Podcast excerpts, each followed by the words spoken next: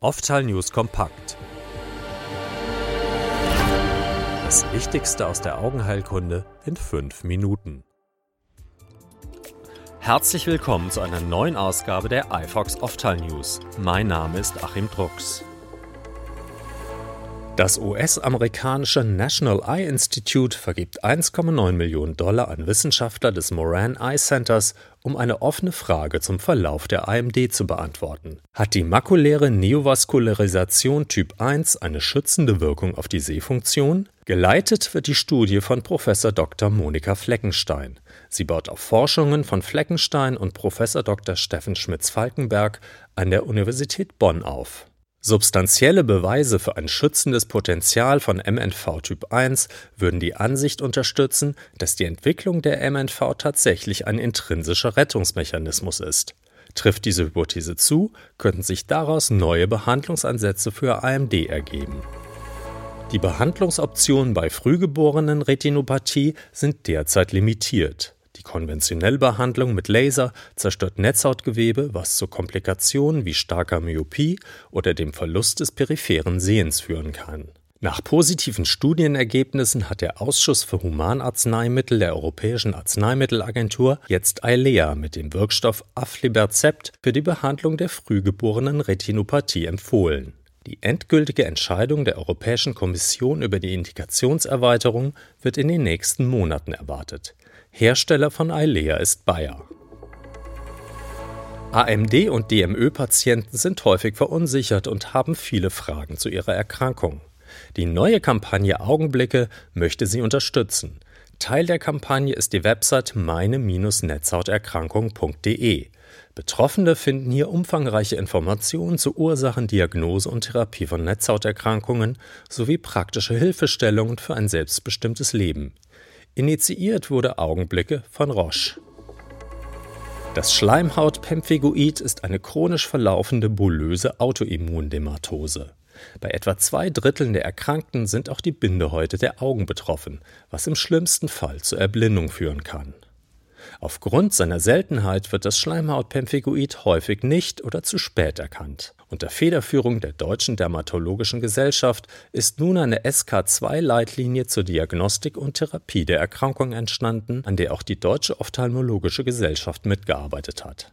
Das Schleimhautpemphigoid erfordert ein umfassendes klinisches differentialdiagnostisches Wissen. Für die Behandlung wird daher ein interdisziplinäres Team benötigt, erläutert Prof. Dr. Enno Schmidt, Oberarzt an der Universitätshautklinik Lübeck, der die Leitlinienarbeit koordinierte.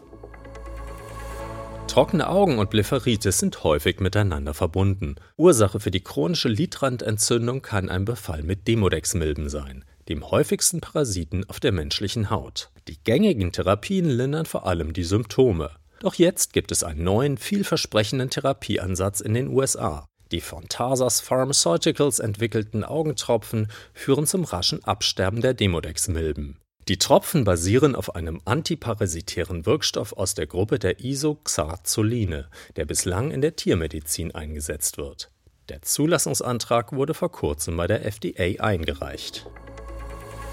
Die medizinische Fakultät der Universität des Saarlandes hat Privatdozent Dr. Hakan Kaimak zum Professor für experimentelle Ophthalmologie ernannt. Die Myopieforschung sowie die Optik und Auswahl von Intraokularlinsen gehören zu seinen Forschungs- und Therapieschwerpunkten, in denen er internationale Anerkennung genießt. Seit 2018 forscht und lehrt Dr. Kaimak am Institut für experimentelle Ophthalmologie der Universität Homburg-Saar. Das Institut unter der Leitung von Prof. Dr. Achim Langenbucher ist interdisziplinär geprägt. Wissenschaftler aus Augenheilkunde, Physik und Ingenieurswissenschaften erforschen gemeinsam innovative Optiken, die Biomechanik von Intraokularlinsen und Konzepte zur Myopiehemmung. Als ärztlicher Leiter des Makula-Netzhautzentrums der Breyer Kaimak Klaber Augenchirurgie in Düsseldorf trägt Dr. Kaimak zur Entwicklung moderner und schonender Operationstechniken bei und leitet zahlreiche Studien. Das Bundesentwicklungsministerium verlieh zum vierten Mal die Eine Weltmedaillen für herausragendes persönliches Engagement in der Entwicklungszusammenarbeit. Bei einer Feierstunde in der Villa Hammerschmidt in Bonn ehrte Entwicklungsstaatssekretär Jochen Flassbart auch den Bonner Augenarzt Dr. Carsten Paust. Dr. Paust engagiert sich seit vielen Jahren ehrenamtlich in Ghana, Kamerun und Tansania. Dank der Kombination aus medizinischer Augenbehandlung und Fachkräfteweiterbildung verbessert das von ihm initiierte Projekt Tansan Eye e.V. die Lebensbedingungen vieler Menschen und stärkt nachhaltig die Gesundheitsversorgung in ländlichen Regionen der Partnerländer.